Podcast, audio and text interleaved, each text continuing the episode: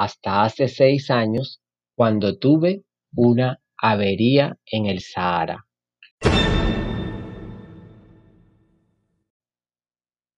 Algo se había estropeado en el motor de mi avión. Como viajaba sin mecánico ni pasajero alguno, me dispuse a realizar yo solo una reparación difícil.